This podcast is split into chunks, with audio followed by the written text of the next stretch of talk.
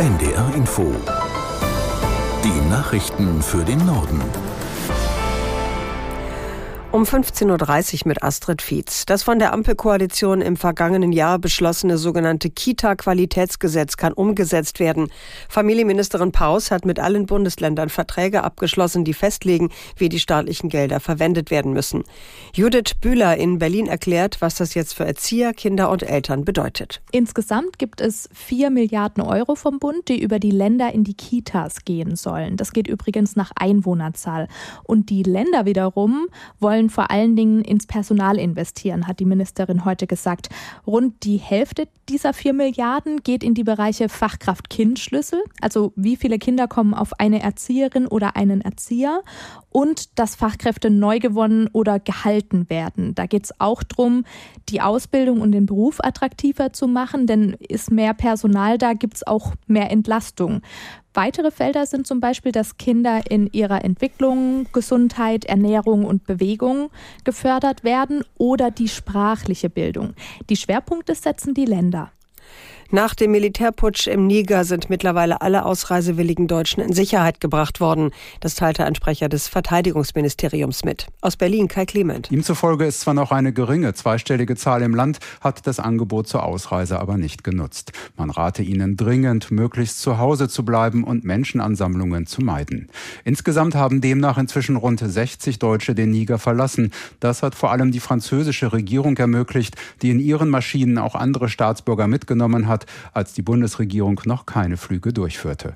In der Nacht ist dann die erste Bundeswehrmaschine aus Nigers Hauptstadt Niamey nach Deutschland zurückgekehrt. Das Auswärtige Amt bewertet den von der Präsidentengarde ausgegangenen Staatsstreich als improvisiert. Es habe offenbar keinen größeren Plan gegeben. Ministerposten seien unbesetzt und es gebe auch kein Regierungsprogramm. Der Sprecher sagte, man habe keine Hinweise, dass russische Kräfte eine Rolle gespielt hätten. Die Ukraine hat einen russischen Marinestützpunkt in der Nähe von Novorossiysk im Schwarzen Meer mit Drohnen angegriffen. Dabei wurde ein Landungsschiff schwer beschädigt. Aus Berlin Frank Eichmann. Der nächtliche Angriff war der erste auf den Hafen von Novorossiysk. Dieser Handelshafen hat große Bedeutung als Umschlagplatz für russisches und kasachisches Erdöl, das per Pipeline angeliefert wird. Zwar soll es keine Beschädigungen an der Infrastruktur gegeben haben, aber der Schiffsverkehr wurde vorübergehend unterbrochen, inzwischen aber wieder aufgenommen. Insgesamt 13 weitere ukrainische Drohnen sollen in den vergangenen Stunden über der von Russland besetzten Halbinsel Krim bekämpft worden sein. Russland hatte zuvor mit Drohnen und Raketen verstärkt ukrainische Hafenanlagen und Getreidespeicher am Schwarzen Meer und an der Donau angegriffen. Rettungsaktionen auf See führen einer Studie zufolge nicht dazu, dass mehr Menschen über die gefährliche Mittelmeerroute nach Europa kommen. Ein internationales Forschungsteam der Uni Potsdam hat Daten von 2011 bis 2020 ausgewertet, die unter anderem von der EU, der libyschen und tunesischen Küstenwache und regierungsunabhängigen Organisationen stammen. Danach schaffen Rettungsaktionen im Mittelmeer keinen Anreiz, diese gefährliche Route zu nehmen. Mehr Einfluss auf die Entscheidung zu fliehen hätten Konflikte, Naturkatastrophen, Katastrophen und wirtschaftliche Verhältnisse, heißt es in der Studie. Nach Schweden will auch Dänemark seine Grenzen schärfer kontrollieren. Hintergrund sind die jüngsten Koranverbrennungen in beiden Ländern. Bis zum 10. August soll es mehr Kontrollen an der Landesgrenze und in den Häfen geben. Aus Stockholm Julia Weschenbach. Drei Grenzübergänge, darunter in Padborg, sollen wieder dauerhaft bemannt werden. An anderen Grenzübergängen sollen Patrouillen Einreisende kontrollieren. Auch an den Fährhäfen Röbühaun und Gesa will die Polizei Reisende stärker überprüfen. Dort kommen Fähren aus Puttgarden auf Fehmarn bzw. aus aus Rostock an. Die Einreise werde deshalb womöglich fünf bis zehn Minuten länger dauern, teilte die Polizei mit. Auch Einreisende aus Schweden will die dänische Polizei stärker kontrollieren. Schweden hatte die Grenzkontrollen nach den Koranverbrennungen zuvor ebenfalls verschärft. Etwa 20 Kilometer nördlich von Rügen treibt ein Öltanker in der Ostsee.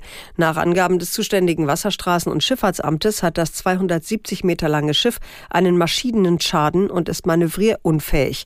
Derzeit gehe von dem Schiff aber keine Gefahr aus. Man sei optimistisch, dass das technische Problem schnell behoben werden könne.